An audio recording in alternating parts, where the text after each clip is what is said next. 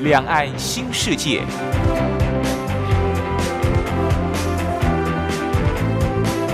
这是一个让您打开视野、胸怀两岸、放眼全球的云端世界。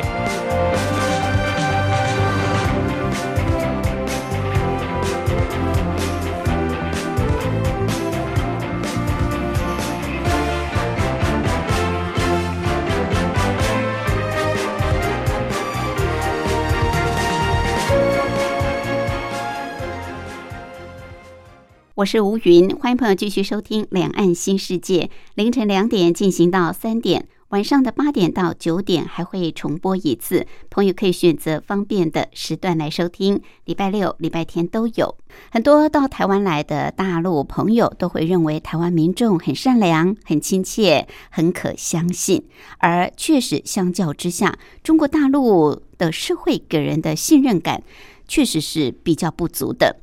而有一项调查最近也显示出来，中国大陆的社会信任感是急剧下降的。根据中国社会科学院指出，二零一一年居民的社会信任度只有五十九点七分，跌破警戒线。而过去七年来，中国大陆的社会信任感也急剧在下降。另外，德国统计公司的跨国调查也显示出，中国大陆的国家制造指数只有二十八分，仅高于伊朗。这表示世界各国民众普遍是不相信中国制造的商品。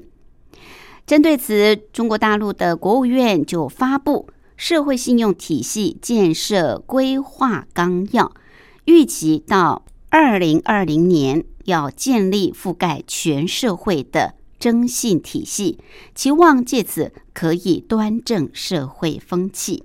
而根据了解，社会信用体系建设规划纲要也是中国大陆国家主席习近平亲自谋划、部署以及推动的重大国家战略。到底什么叫做社会信用体系？是如何来建立？而它是不是真的能够发挥端正社会风气，让大家能够良善的一项呃规划纲要呢？要如何来执行呢？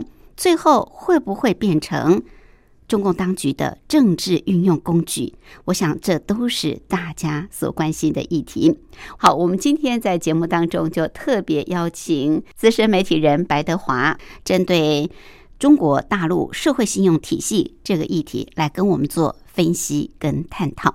另外，今天还有一个小单元是两岸用语大不同，主要是跟朋友介绍相同事物在两岸的不同用语用词。音乐过后，我们先进行第一个小单元：两岸用语大不同。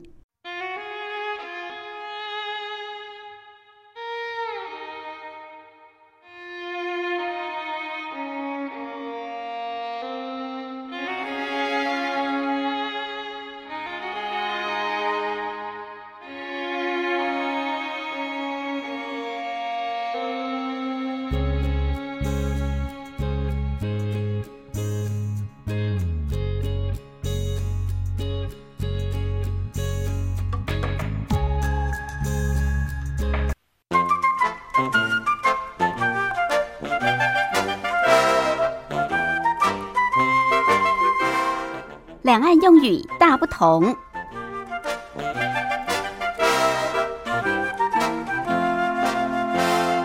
在两岸，许多相同事物都有不同的用语用词。如果我们彼此多多的了解，在互相交往沟通的过程当中，就可以减少不必要的误会跟误解。比方，我们知道。像是在台湾地区，很多办呃大型活动或者是跟车，大家都会使用无线电话。无线电话联系比较方便。好，无线电话在大陆就叫做无绳电话，绳子的绳很有意思吧？无绳电话就是没有那条线。台湾叫做无线电话，大陆称为无绳电话。另外，我们知道很多人也都会用电子邮件、email，一过来一过去哦，这是比较方便又快速的，马上可以让对方看到你的信件内容。台湾叫做电子邮件或者是 email，在大陆叫做电子信函啊，其实信函就是邮件的意思。好，电子信函在大陆是这么称的，在台湾称为电子邮件 （email）。另外，过去呃，大家在外的时候，因为还没有手机，那除了这个市话家里用的家用电话之外，会采用公共电话来打电话。那最早呢是投币式的，后来改为卡式电话。现在其实，在台湾有些地方还是有卡式电话，在大陆不叫做卡式电话，大陆叫做磁卡电话。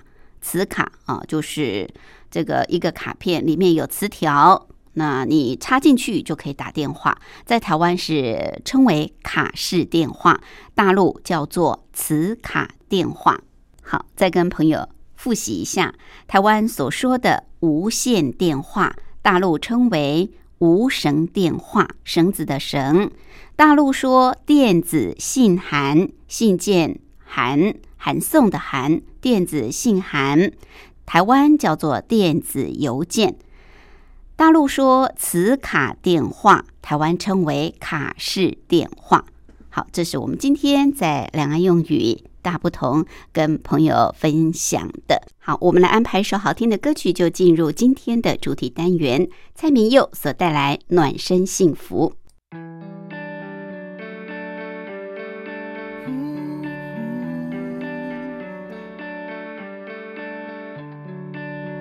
上你的前三十分钟，我要先让关节动一动，心跳加速要跟着节奏，不易保重。爱情需要暖身的动作，避免运动伤害的结果。心受伤了会难过。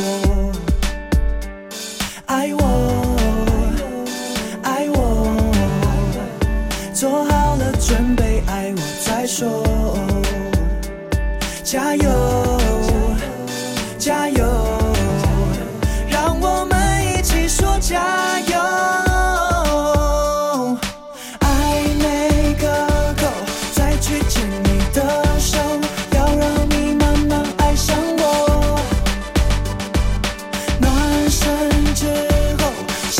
就会降落属于我们的小宇宙。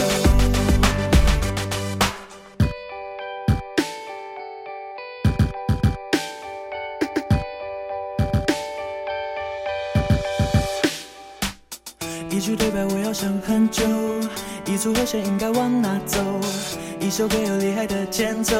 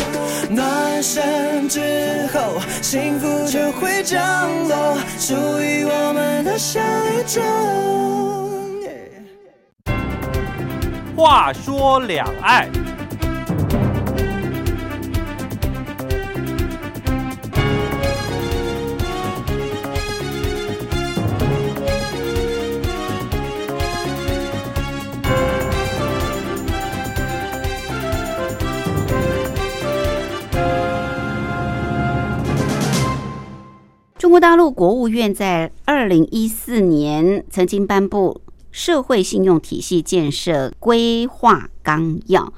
根据中国社会科学院指出，在二零一一年，中国大陆居民的社会信任度只有五十九点七分，跌破警戒线。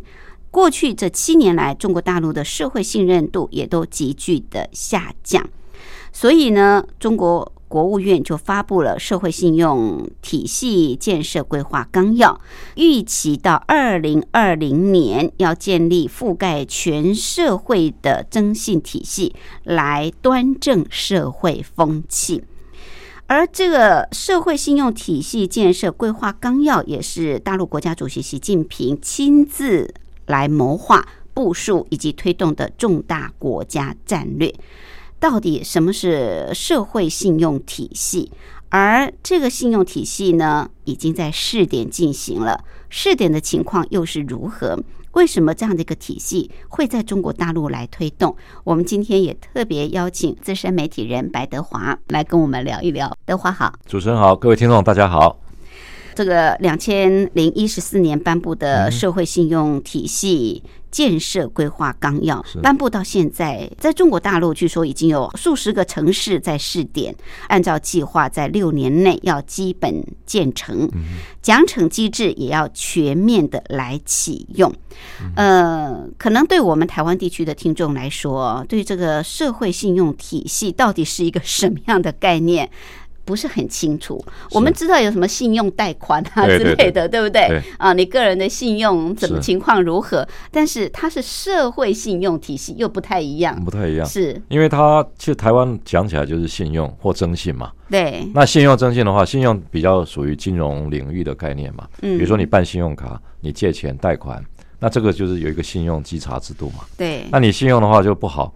比如说我们信用卡的话，你要有一个基本的一个，比如说你有保证人，嗯，有薪资的证明，那这些文件都有，那才可以办信用卡嘛。对，如果说你万一征信出问题的话，你可能以后人家银行不贷款给你啊。嗯，那当然，另外也有个征信的概念，就是说你这个比如说要找那种私家侦探，警察办不了事的，那个就是征信啊。对，那征信的话，其实已经在台湾有社会讨论说有没有违反个人隐私权的问题。所以其实。真正比较制度性的一个说法是金融的信用概念了。金融对啊，那主要是锁定在金融金融这一块。而且我们你说包括银行，比如说你要呃留一些个人的一个资料，嗯，那其实银行哦金融机构它保护你个人隐私是很重要，你也不能随便曝光啊。对对对，你没有你曝光的话，你就是侵犯到个人隐私哈。是，所以我觉得，比如以西方的角度来看的话，像包括香港在内，台湾这。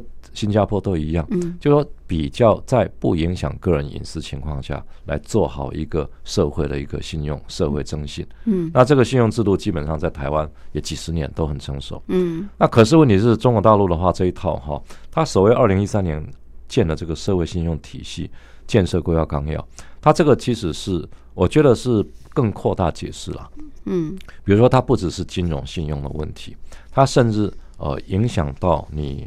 所有全社会的哦，我觉得算是一个控制的概念。嗯，好，因为其实讲起来，其实最早二零一三年刚开始的时候，他我们知道中国大陆它第一个实施这个所谓社会信用体系的一个试点的城市，它是那个江苏徐州有一个叫睢宁县的地方。睢宁，哎，睢宁嘛，那睢宁这个地方，他们刚刚开始试点，就是试点一年两年。那看了做的怎么样，再总结，再结果出来哈。那其实以那个睢宁那个方式来看哈，我觉得它是有一个积分、社会评分的概念在里面。是。那所谓评分，就是说，比如他呃睢宁当地他是给个一千分，每个人都是一千分。那这一千分是做什么用？比如说好，你有违规的事件出现，那所谓违规。它就是按照你信用上有没有出问题。嗯哼。那信用当然只是指金融，对不对？那中国大陆的信用是包括你有没有违反诚信的道德，违反诚信的概念。嗯。那诚信概念就是说，好，我们有交通规则，你过过马路，你有没有闯红灯？嗯。你有没有不按照斑马线来走？好，那你跟人家交往，你是不是都用合乎礼仪的方式？你有没有跟人家打过架？警察局有没有留记录？嗯啊，那或者说，呃，很多你违反诚信，你有没有欠钱没还？是，哎，那邻里之间的，甚至邻里之间都会被扣分，那一次可能扣五十分，严重扣一百分。嗯，那你如果就是睢宁来讲哈，他是把人分四个等级的，A、B、C、D，嗯，四个等级，那。好的就是红名单上红名单，嗯，不好的就上黑名单，嗯。那四个等级，如果最低一等 A、B、C、D 最低一等的哈，它就可能低于六百分。那你你的扣分扣到六百的话，你六百分的人是怎么样？你可能被要求你不能搭飞机，不能买机票，嗯不能坐高铁，那甚至你孩子上学，你要上好学校都要打回票。好，那这个是虽宁，那可是他鼓励你在诚信上强化的地方，比如说哈，你每个礼拜回去看爸爸妈妈，啊，这个可以加分。啊，那你做事情你是从来没有欺骗人，比如说你企业好了，你这个企业这个从从来没有违反信用，嗯因为很多大陆企业其实是骗人，骗得很严重。嗯啊啊，没有违反企业，你也可以加分啊。嗯那你捐血，你做义工，然后比如说我们开了运动会，你自愿哦，一毛钱都没有的那种当义工，啊都可以加分。嗯那这些情况的话，用加分的方式，那你如果说好被扣，扣到一个程度，你可能就上你当地的官网的黑名单。嗯那其实我们知道哈，它其实你说大陆网络那么流行，跟大陆几个电商发展，我觉得关系很大。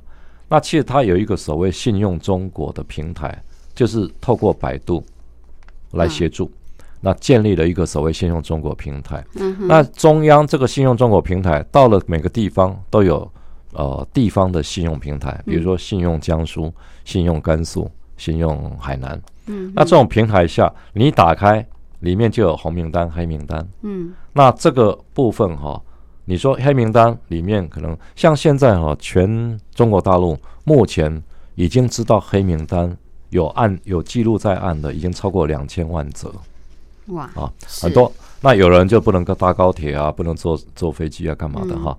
那可是黑名单的话，你可能两三年后可以洗白。嗯比如说你透过很多因素，嗯嗯啊你表示说我已经改过啊嗯改过自新了嗯对，但是问做题是，对，那嗯但是这个比较被被抨击的就是说，他可能会不会影响个人隐私的问题嗯哈？比如说安徽有一个大妈，她过马路，嗯那过马路，可是她红灯还亮着的时候，安徽做到什么程度？某个城市，他做到说你闯红灯，旁边有一个 LED 的告示牌，嗯马上把你的姓名、地址，啊，那这个人的记录全部公告，嗯让周边人了解。是那这个就其实是严重影响到个人隐私问题。嗯所以我觉得他这个社会评级系统哦，其实可能问题还是很多了。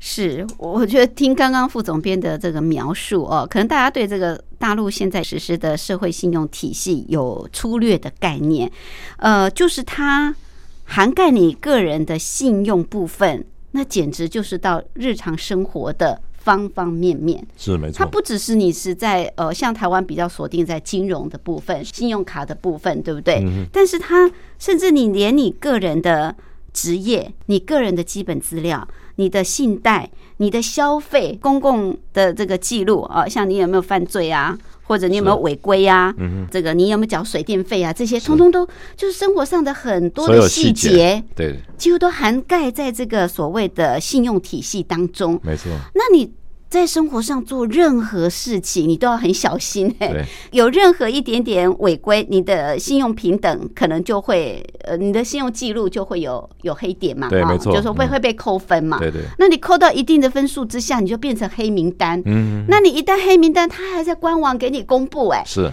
对，不是像我们，比方说我们银行信贷，可能我们不是很好的客户，银行也不会把我们在官网上公布啊，对不对？只是说你要去贷款，他可能会告诉你，你没有办法贷那么多，嗯或者说我没办法给你贷款。是，可是他不是哎、他是把你黑名单公布出来，嗯，那大家都知道你是在黑名单上的人，你不是变成一个人人 敬而远之的吗？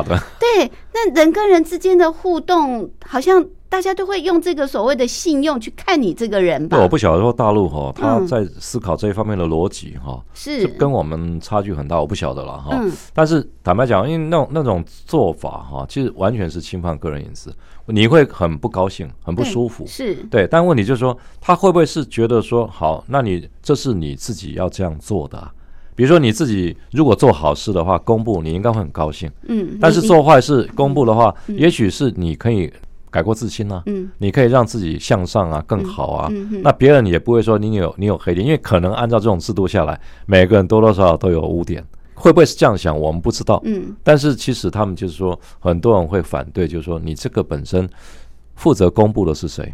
嗯，那你好，你如果成立一个信用办公室好了，信用体系办公室，那他本身有这个权利来公布你的优点缺点。嗯，可是问题是你缺点你就被扣分，嗯。你不能上飞机，不你不能这个买机票。对，那问题是，这个如果在一个法治国家，我们只有依法办事、哎，嗯，那习近平不是也要强调依法治国吗？对，那可是你又不是司法官，嗯。你又不是法院的庭长，是。那为什么你有这个权利哈？你能够来判我生死，判我这个限制，对。这个不能做，那个能做哈？是。所以这个其实还是比较争议的问题。对，就是说他在二零二零年建立覆盖。全社会哦，是。哦，整个等于二零二零年全部来实施整个中国大陆，现在那他们就要开始全面的、全覆盖的来实施这个所谓的社会信用体系。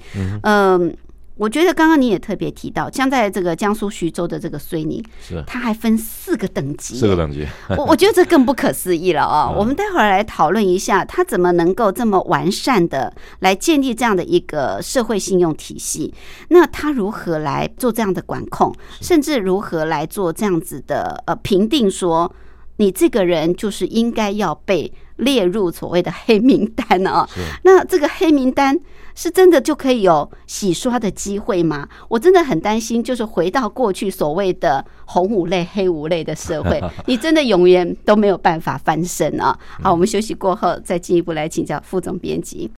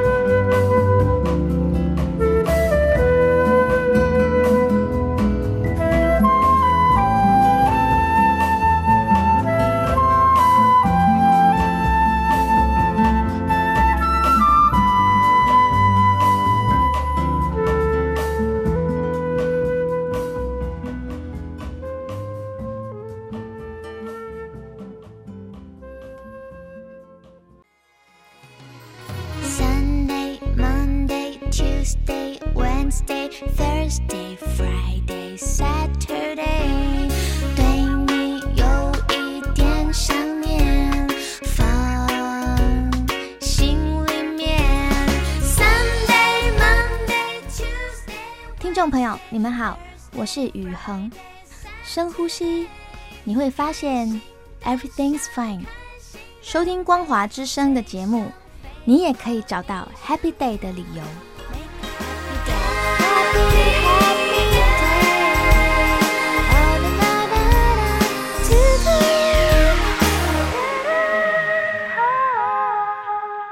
我是吴云，我们今天节目的贵媒体人白德华，德华特别针对中国大陆在二零二零年建立覆盖全社会的征信体系。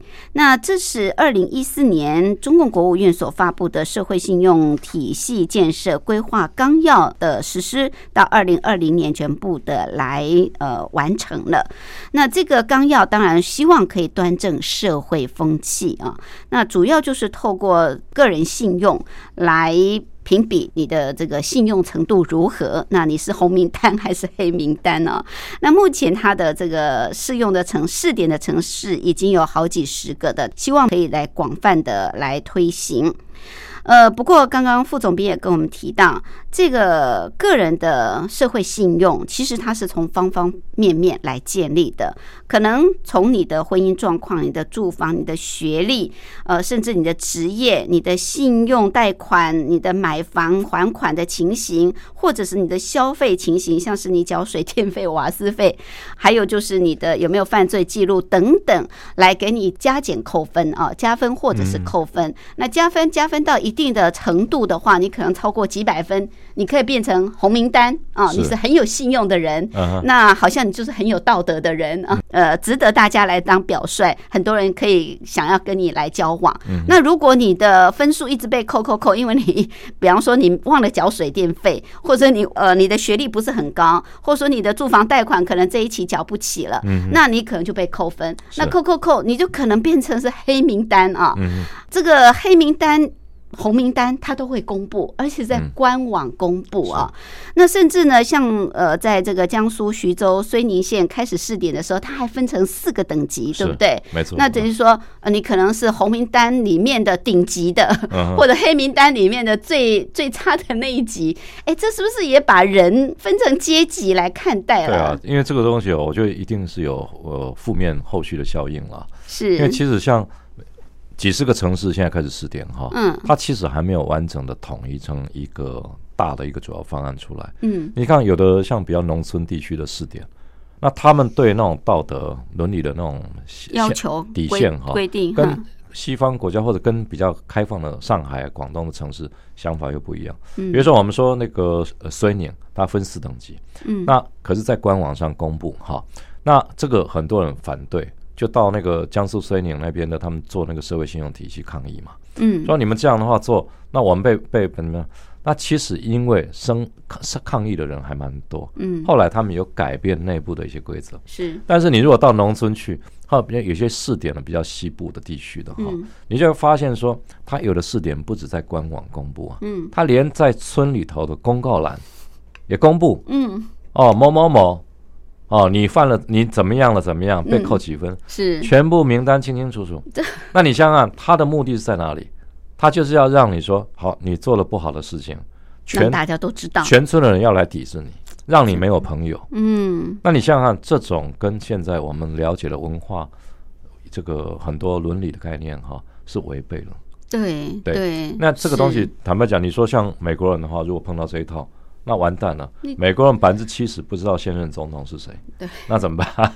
所以我觉得这个东西哦，就像最近有一个例子哈、一直在大陆被讨论，就是那个之前哦，不是有挑战馆长的一个大陆的一个功夫狂人，叫徐晓东。是这个，人被号称说被呃称为是中国版的馆长啦。嗯嗯，然后他其实怎么样？他常常在公开社群、在微博上，他就贴一些他自己的看法，他批评说他又就要找人挑战嘛，嗯就批评所有中国功夫都是假的啦，啊啊啊，踢馆嘛，踢馆了。嗯。那好，他要找人格斗，但是问题是，可能控就了解他的人，或者对，比如说我是某个城市，我碰到这个馆长这样的人，嗯。他说你这个是伤了民族的自尊心，嗯哼，所以一直被扣分，一直被扣分。哦，那现在他们那个大陆媒体就报道说，像这样的人啊，他很早他的他已经被评为低级了。嗯，黑名单了，哎啊，他生活怎么多悲惨啊？不不能搭飞机，嗯。不能搭高铁，房子也不能买，连房子装修也不行。好。哇那现甚至他小孩子哈、要让要要到私立学校，因为他们附近有一个不错的私立学校，嗯，要注册，学校不准。也不给，不给。哇，那所以变成说很糟糕。嗯。是，哎，但是他当然会说你改善就会好，所以这个东西哦，我觉得就是要看。但是我觉得哦，因为中国大陆可是其实你改善就会好，像馆长他其实只是提出他的质疑跟挑战，对不对？对这怎么去改善？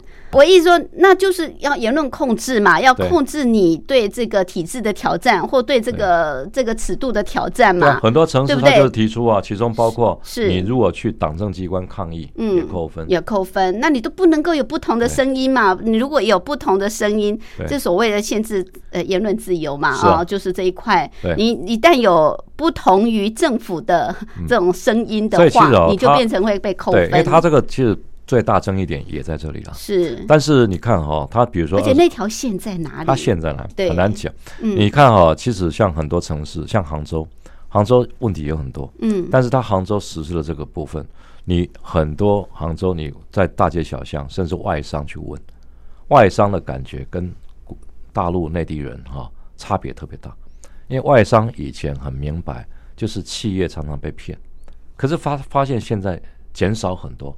嗯哼，啊。那你知道像世界银行啊，它公布了一份那个整个报就营商环境的报告，嗯嗯，那去年到今年的排名啊，去年是排七十几嘛，今年排六十几。嗯。那世界银行特别讲到，中国大陆实施社会信用评级制度，嗯。是让它营商环境进步的重要原因之一。嗯是对，所以这个东西就是要看你怎么看。嗯那很多像访问当地的人哈，嗯老百姓，那民众有的比如说反对的，当然就是说啊，我个人隐私啊问题怎么样？对，而且谁凭谁能决定我的我我本身的优点缺点？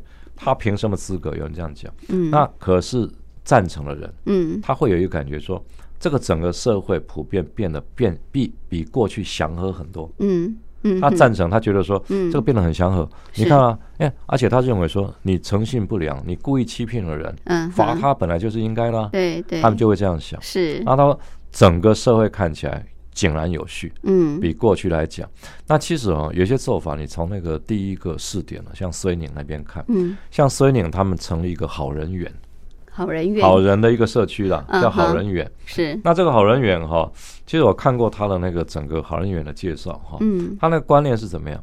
他里面其实很多哈，比如说有一个他自己得了肝病，就是交呃火车站的一个警察，嗯。但最后一直加班，一直后来死在岗位上，啊啊，嗯做了一个雕像啊，他们家属全部就放到好人，免费供他房子啊、吃住什么都免费。嗯哼那他们就说，像这种好人，我们就是要鼓励嗯啊。可是我我我的感觉就是，那台湾的一律一休怎么办？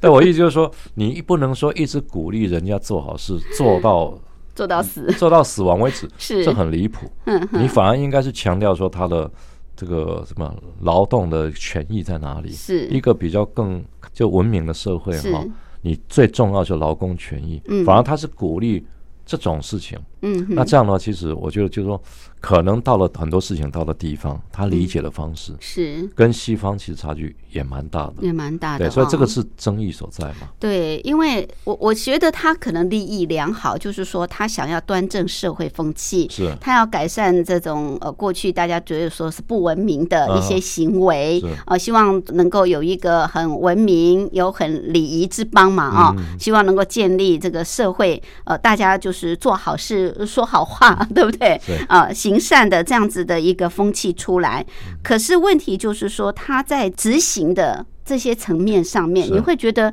好像有一点恐惧感啊，就是说你把我列入黑名单之后，你还把我公布，然后呢，可能呃，大家要去跟某人交往的时候，还会去看看这些这些人的信用平等，某种程度其实也会产生人跟人之间的这种阶级的观念，没错。或者是不信任感。其实我举一个简单例子啊他稍，微犯一点错，那他就列到黑名单。你说他可以改，对不对对？问题是说他要用多少时间？但是我们人都有那种先入为主的观念。你曾经在黑名单，你今天尽管你又回到红名单，大家还是有那种不，他会去看的，对对，这很糟糕。是因为实际上他不只是公布而已哈。嗯我觉得侵犯隐私到一个什么程度？比如说，他发明一种所谓老赖的一个这个手机的铃铃声，嗯。就是比如说你犯了错，你曾经赖过账，你信用不好，嗯。黑名单，是。你的手机就被必须要强制哦装上老赖的一个，他们叫老赖嗯。啊，老赖的这个铃声。铃声。所以你在马路上、在街上、在吃饭的时候，嗯。你的铃声一响起老赖，周边人都知道你是一个不守信用的人。哇，这太可恶了！这简直就是把人逼到死地了嘛，对不对就让人完全没有尊严、没有人人格了。我们不是常讲嘛，知过能改，是淡嗯漠大焉。每个人都会有犯错的时候。那我觉得说没有错，你希望可以端正社会风气，你希望可以呃让大家有文明礼仪各方面。可是我觉得这个手段太过激烈了。对，而且也太过没有呃人性，或者说不够客观。没错。对，他而且就他有一个我认定你嗯违反了，你就违反了。那这个有什么标准可言呢？对不对？各各个地方标准。对各个地方制定他的这个法则，而且我觉得最糟糕的，这被批评了，不只是个人隐私了，是因为他有一个问题，就是说哈，如果好你要要叫人家做好事，你用这种方式是不对的。比如说我的分数低了，那你我就去捐个血赶，快捐血，对我去赶快去做义工，对我加分。这完全不是他的目的发自内心嘛。对他不是发自内心，他是为了让自己的积分好看。对对对，可是这个就整个扭曲了人人活着的性性格。对对对，而且这个最糟糕的情况就是说，你看，如果大家都这样的话，一个政府他要减少闹事，嗯用这个方式是最好，因为所有人你一辈子你只会想着把积分提高啊，提高你不会去做其他事情了。是，这也某种程度是一种管控啊。对，那今天中国大陆为什么有自信可以就来全面覆盖实施？它靠的是什么啊？它凭借的是什么？好，有关这个部分，我们待会儿进一步来请教副总编辑。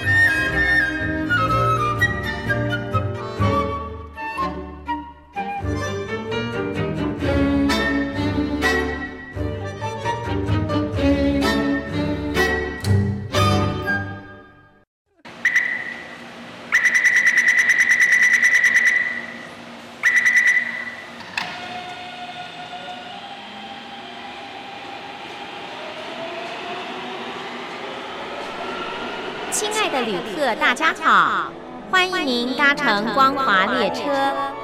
我们中途的停靠点有中波七一一千赫、九八一千赫、八零一千赫、八四六千赫以及短波九七四五千赫。希望您随时利用这些频道上车，和光华之声的朋友们一起翱翔天际。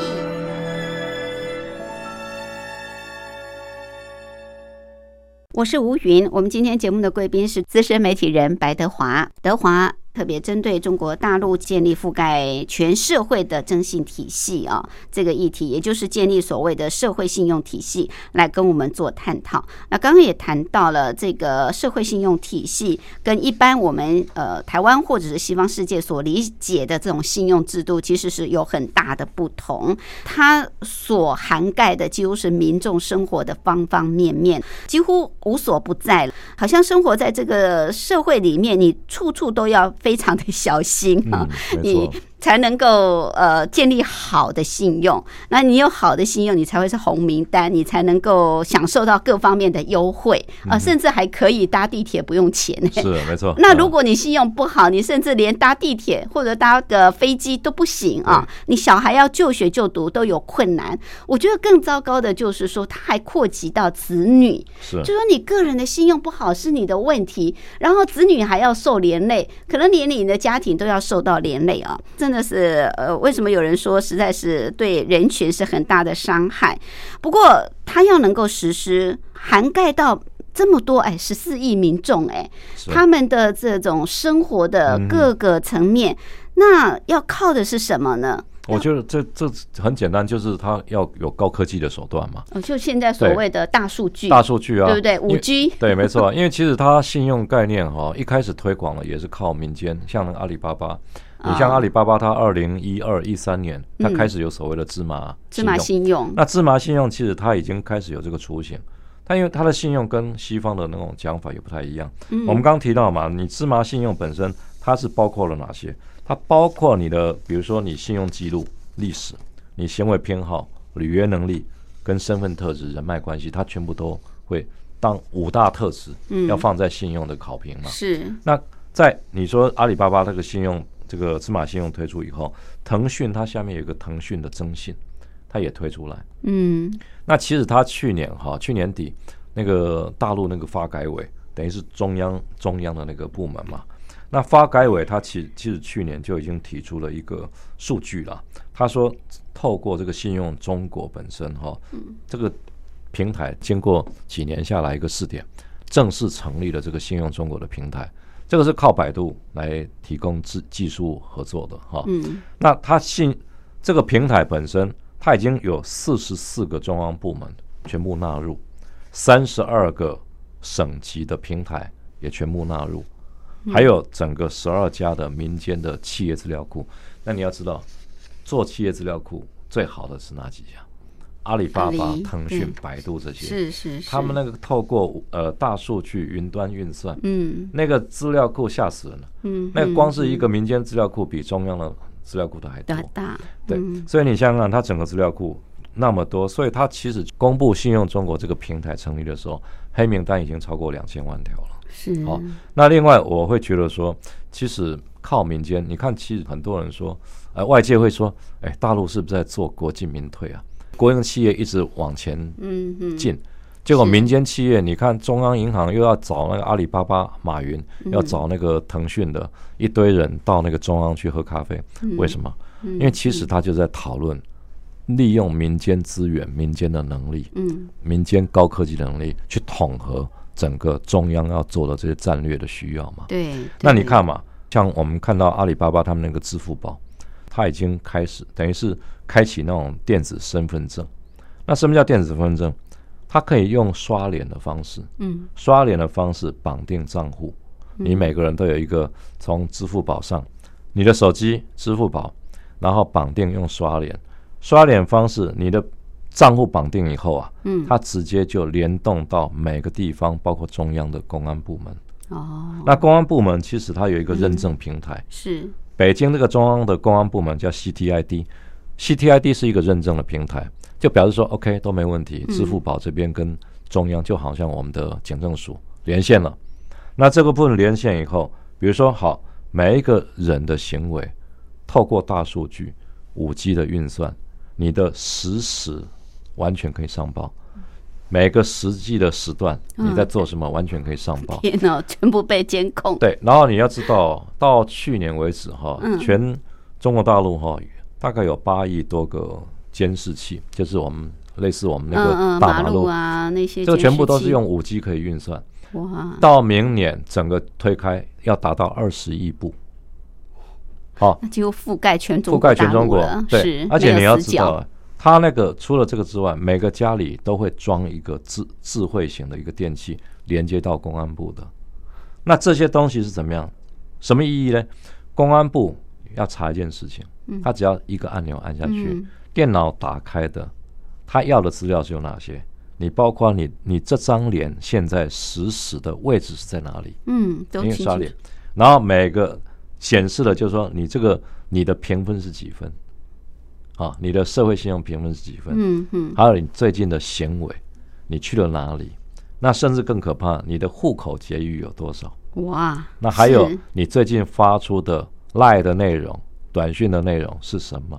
啊，所以那时候他们那个试点有一个那个社会信用办公室，他们就在就在讲，嗯他说这个东西对我们这个国家安全影响很大，很重要啊。为什么？他举了一个例子，嗯，那比如说这个人平常活动的范围都在城区，出去的话顶多是旁边两个城市，他研究他的行为足迹。嗯。啊，可是他突然哎没有预警的跑到西藏了，嗯，那我们就要研究他之前说了是哪些话，所以必须要有这个通通讯的这个哈、内容，那做了什么事情？那我们这个很重要，才能够预防出现违反危害国家安全的事。他的理解，他的逻辑是这样，嗯嗯。但是你如果说按照这整个高科技下来布线的整个大系统啊，是啊，坦白讲，你的 个人隐私全部完全没有，没有，是完全被掌控。是就没有个人隐私了啊、就是完全是国家在掌控当中啊。嗯哦，所以呃，听这样的描述啊，这个社会信用体系简直是非常的绵密啊，嗯。包括用监视器，透过这个大数据，透过这种云端资料库等等啊，还要加上这些大电商的配合，那几乎每一个人都是在国家的这种监控之下啊。嗯到底中共为什么要这么做？真的就是为了诚信吗？建立这种诚信制度？呃，他们提出的意思就是说，要让诚信者可以畅行无阻，失信者是寸步难行。，嗯，可是。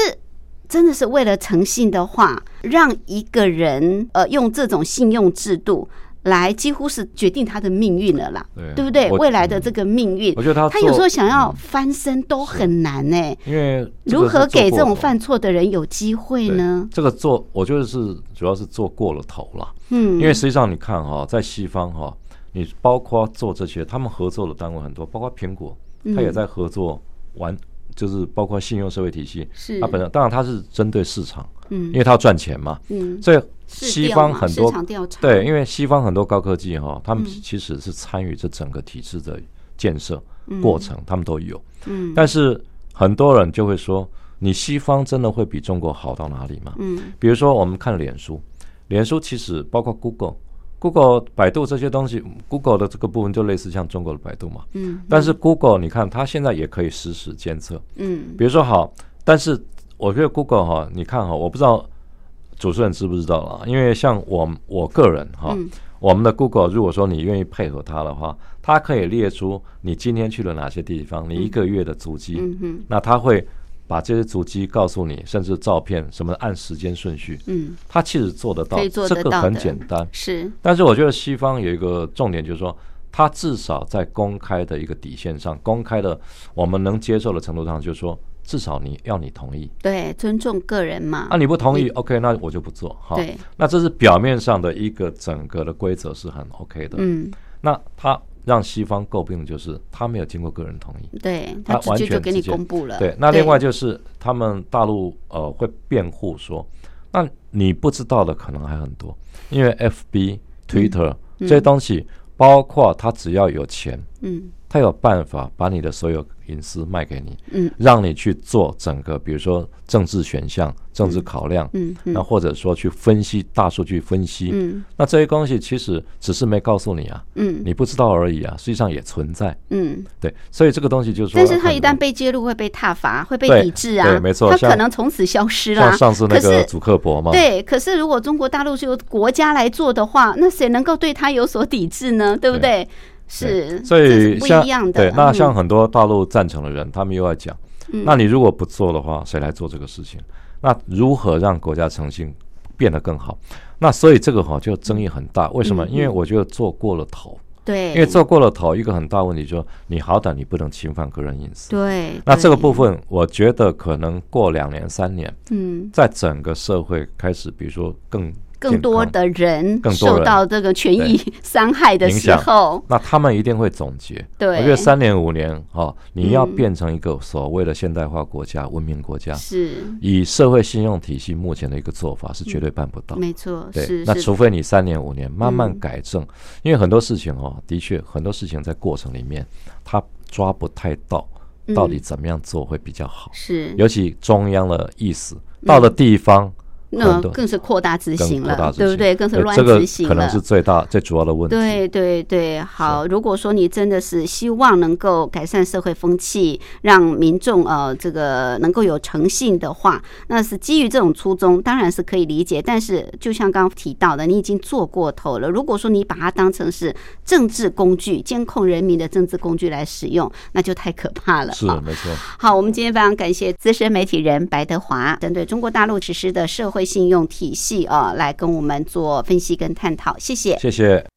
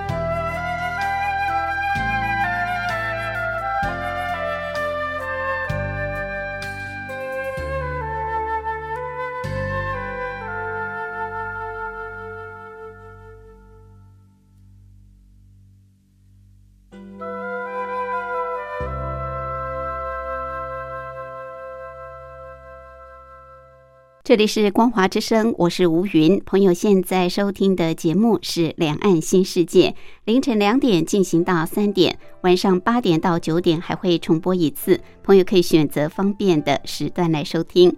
很快的，今天节目进行到这儿也接近尾声，感谢朋友的相伴。节目最后，吴云祝福您平安、喜悦、健康，拥有愉快的休假日。我们明天同一时间、同一频道空中再会，拜拜。